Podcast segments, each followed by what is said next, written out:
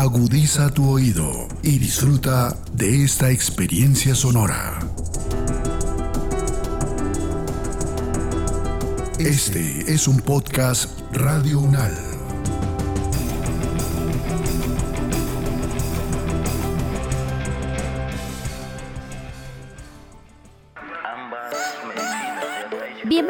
Saberes en Salud, un podcast creado para hablar sobre los avances en los diálogos de saberes interculturales en salud en la región amazónica.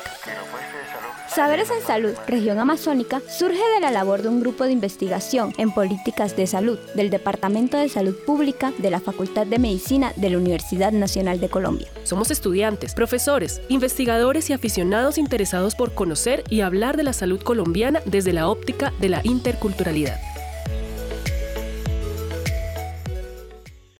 ¿Has oído el término interculturalidad? Interculturalidad. Interculturalidad. ¿Sabes a qué se refiere?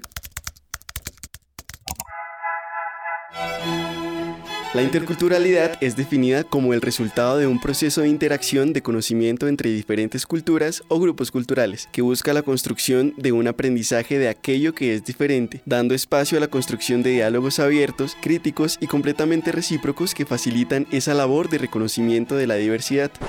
Pero ojo, la interculturalidad también implica una capacidad transformadora del ámbito en el que se trata, es decir, el proceso no solo es el reconocimiento estático y formal de la diversidad, sino que también representa un dinamismo que se involucra directamente con la puesta en marcha de acciones encaminadas a una verdadera y efectiva aprehensión de la diversidad que pueda servir de conexión tolerante y respetuosa entre las diferentes culturas. La interculturalidad trata de describir el carácter dinámico y complejo de las relaciones intergrupales. Es necesario que este concepto no solo se remita a la composición de estas relaciones, sino que hable de la calidad de las relaciones y el tipo de relaciones que se dan.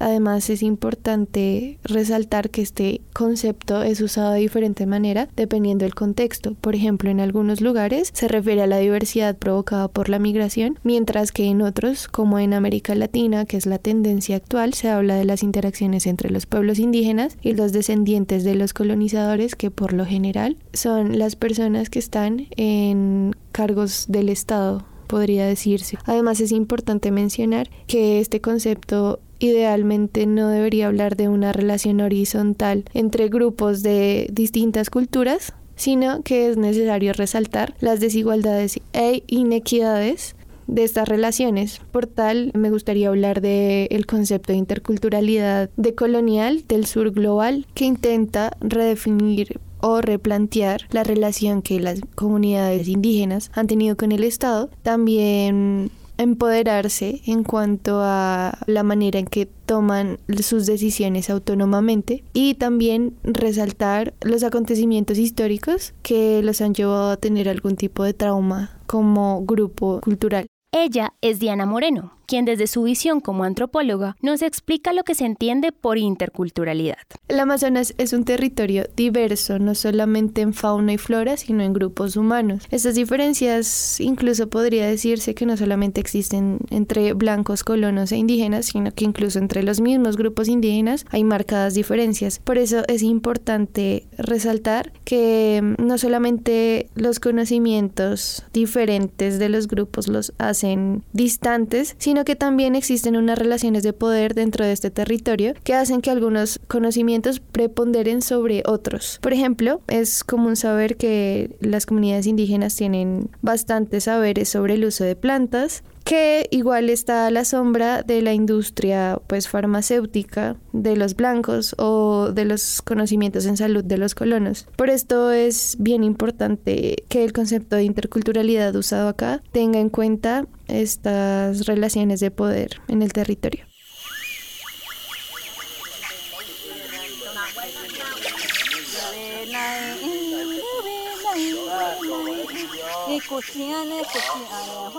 En la región amazónica, toda la interacción con el entorno susurra diversidad, cultura, ancestralidad y no es para menos. El extenso territorio cuenta con 178 resguardos indígenas, 26 etnias, 14 familias lingüísticas, por mencionar algunas, tucano, arawak, ticuna, huitoto, tupí Estas particularidades se encargan de toda esa maravillosa interacción cultural y justo ahí es donde nace la magia de la interculturalidad. Bueno, y entonces, ¿qué podemos decir de la interculturalidad en salud en Amazonas, Baupés, Guainía y Caquetá? Empecemos por el departamento del Amazonas, donde podemos destacar las estrategias de construcción de la interculturalidad. Se dan en diferentes proyectos en los que se busca articular las diversas concepciones existentes, asesoradas desde la academia, como lo menciona Juan Coello, habitante de San Martín de Amacayacu. Él es licenciado en etnoeducación con énfasis en ciencias sociales. Aquí se reúne la gente, ¿cierto? Una parte cuando van a hablar de salud, hablan todo de salud. Cuando van a hablar de educación, todos hablan de educación. Y luego ellos llegan a una conclusión de que la educación y la salud deben ir compartidas, ¿ya? Tanto en la escuela, en la comunidad. Tienen que ir en, o sea, en una sola unidad, una sola unidad, pero con diferentes maneras de hablar en español y en ticuno. Eso es lo que dice la gente. En toda esta construcción de interculturalidad, los diferentes actores tienen opiniones diversas con relación a los avances presentados en materia de salud. Algunos desde su visión como trabajadores de la gobernación comentan que han existido trascendencias importantes de la labor. Sin embargo, la opinión cambia cuando se habla con personas que sin pertenecer a las esferas gubernamentales tienen comentarios, como el señor Gonzalo Morán, vicecuraca en San Martín, que expresa las carencias que aún presenta la interacción, o la señora Lilia Java, promotora de la salud del resguardo Aticoya Puerto Nariño, quien nos habla de cuál podría ser una solución a esas barreras del ejercicio de interculturalidad. Nosotros estamos vivos gracias a Dios porque tenemos una, una naturaleza. Peor con esto lo que está sucediendo en este momento. En sí, pues yo digo que nosotros en sí no entendemos la salud, el manejo de la salud dentro del departamento, ¿no? Porque uno, porque hay salud municipal, hay salud departamental y yo no sé cómo, uno no sabe cómo, cómo es que funciona eso. Que uno es de prevención, que no sé qué, otro no sé de qué es, pero nunca hace nada. Que nosotros estamos hablando es, primero pues, que se capaciten los, las personas, los jóvenes en salud, ¿no? Pública, lo que haya en las universidades o los técnicos que da el SENA o alguna otra universidad pero también es cómo a esos médicos se capacita en este aspecto cultural, ¿sí? en la medicina, no en la medicina, pero sí en legislación indígena, en todo lo que tenga que ver con, pueblos indígenas, para que también ellos entiendan de que esto es un territorio que tiene que ser articulado, no dividido. Avanzando en el territorio amazónico, continuamos por el departamento del Baupés y de entrada, las carencias y limitaciones no se hacen esperar, pues el proceso de interculturalidad se ha visto restringido por razones como la poca confianza en la medicina occidental y las dificultades que se presentan cuando las mismas comunidades se niegan a la interacción con otras culturas, lo que cierra las puertas a una articulación. Por mencionar algunos casos, se llega a decir en las comunidades que sus dioses ancestrales acuden a su ayuda antes que el mismo Estado con sus estrategias de salud. Y este pensamiento se vio reforzado con la pandemia ocasionada por el COVID-19, donde podemos escuchar diálogos como estos. Bueno, inicialmente eh, siento que es como la falta de información, de llegar hasta el punto en que en que los indígenas también tenemos una forma diferente de vivir, de sentir y de pensar. Por lo tanto, una atención no debe ser igual, igual que para todas las poblaciones. Quizá esta reticencia tenga que ver con la inmersión que está haciendo la cultura occidental en las comunidades indígenas, ya que los mayores la relacionan con la pérdida de lengua materna, entre los jóvenes la pérdida de las costumbres y su cultura. Algunos como que desconfían de la medicina tradicional aún y como hay otros que sí reconocen que la medicina tradicional también es muy valiosa y que funciona. Quizás más que la medicina eh, occidental. Pero eso es en pocos casos. Pero la mayor parte no, no reconocen eso. Se lo ignoran. Y dicen que eso sí funciona. De esto se percibe entonces la necesidad de acercar las diferentes culturas de manera que no implique la pérdida de costumbres ni creencias, y se aprecia que la medicina occidental debe crear confianza entre los pueblos nativos a través de vínculos duraderos. La medicina tradicional es continuamente, continuamente y la medicina occidental es muy escasamente, es porque no contrata el auxiliar de, enfermería que se puede estar visitando en las comunidades por ahí hasta, hasta como tres meses, cuatro meses, no más se contrata. Los últimos meses del año, pongámosle de, hasta agosto. Sigue haciendo, estamos como comunidades, estamos como asociaciones, estamos exigiendo, pero no hemos podido lograr. Llegamos al Caquetá. El encuentro con la diversidad no se hace esperar. La interculturalidad en el departamento se ha visto especialmente limitada por la falta de enfoque étnico por parte de los actores, que desde visiones occidentales pretenden lograr la articulación. Los habitantes del territorio manifiestan que los problemas de comunicación que se generan por el desconocimiento de las lenguas indígenas crean una brecha que dificulta los esfuerzos de interacción de la medicina tradicional con la occidental. Joven Arcadio, miembro de la Asociación Indígena Desplazados de la Violencia, Asincobe, nos lo explicó. Lo que pasa es que el lenguaje es diferente. Coger a un abuelo que no conoce bien el español y pregunta, bueno, queremos dialogar un poco acerca de método de planificación. ¿Qué es eso? Dice el abuelo. Les toca como darle una explicacióncita sobre este, ese tipo de procesos no conoce porque no es de su tradición.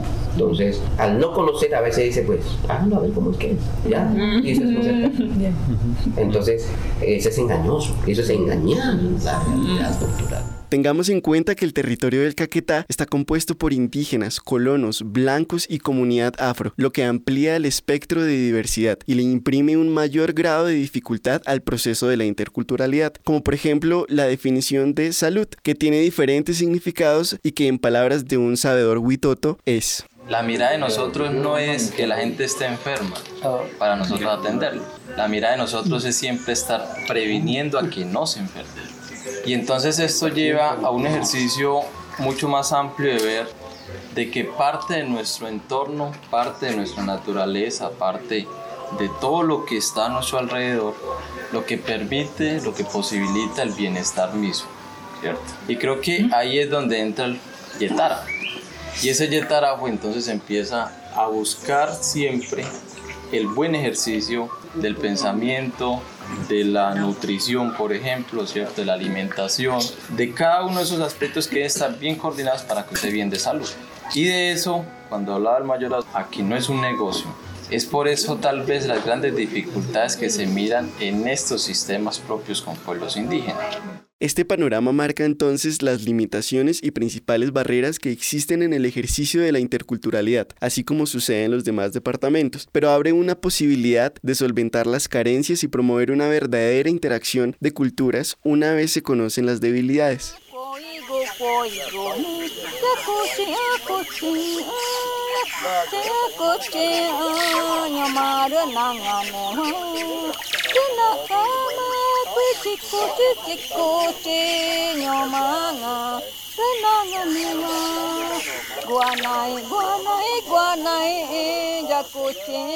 Terminamos el viaje en el departamento de Guainía, cantando canciones a la princesa Inírida en el Cerro Pajarito.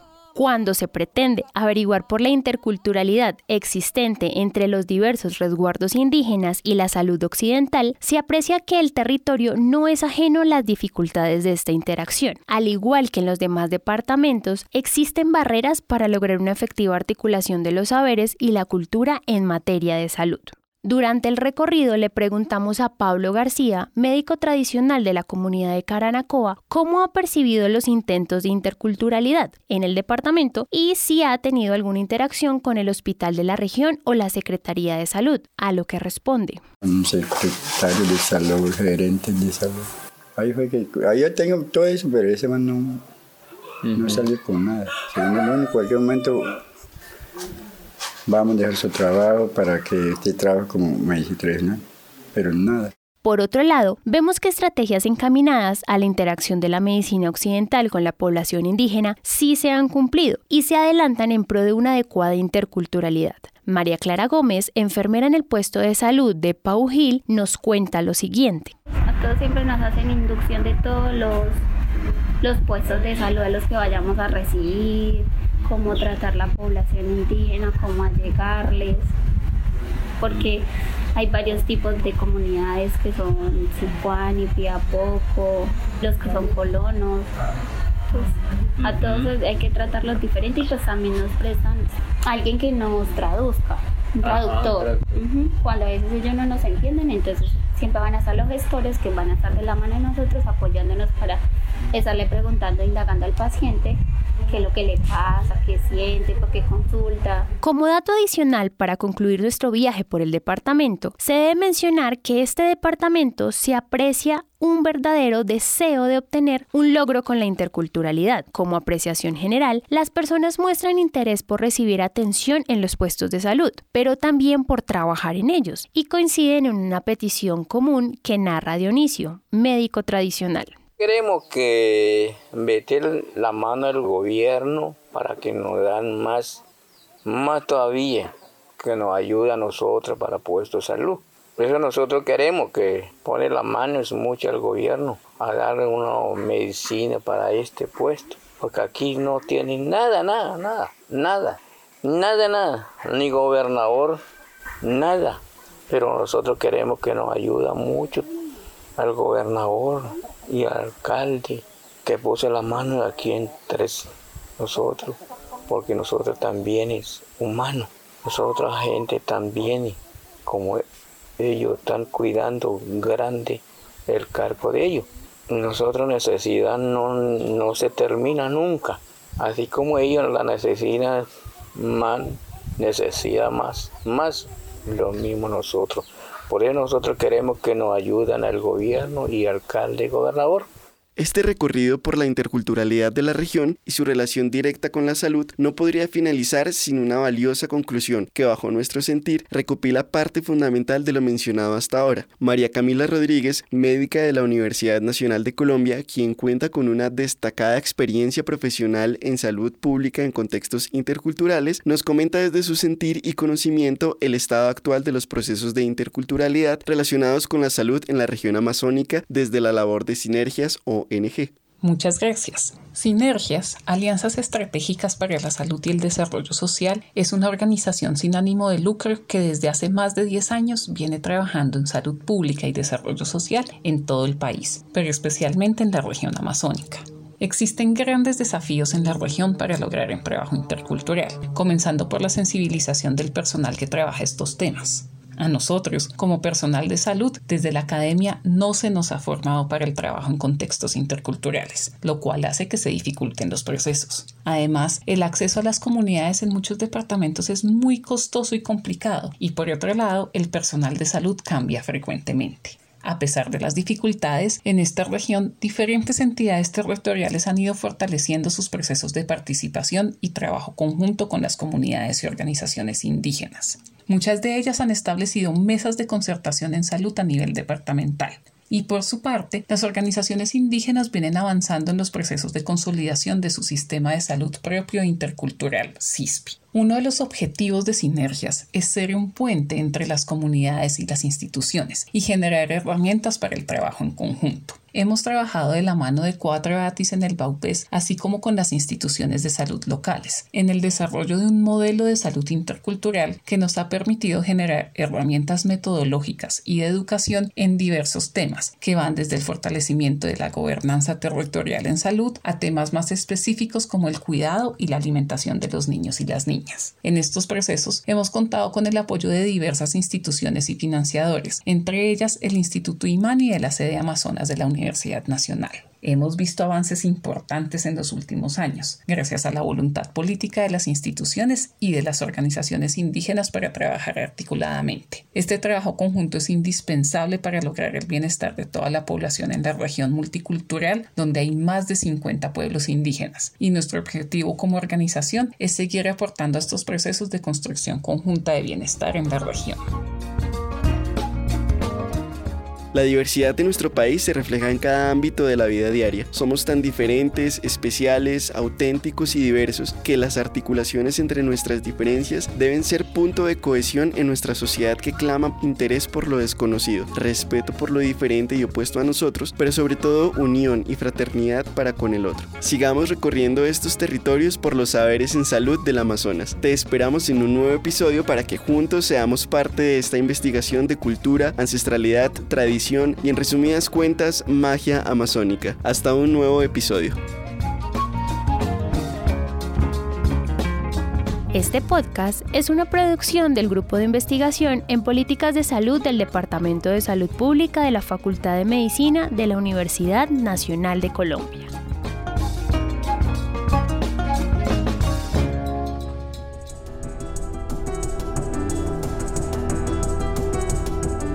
Las opiniones aquí expresadas son de entera responsabilidad de sus autores y solo comprometen a los realizadores de este podcast. No representan necesariamente el pensamiento de Radio UNAL ni la posición oficial de la universidad.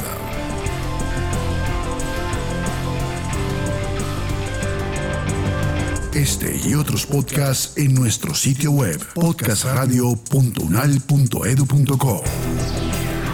Síguenos en nuestras redes sociales. Nos encuentras como Podcast Radio UNAL, Universidad Nacional de Colombia, Proyecto Cultural, Científico y Colectivo de Nación.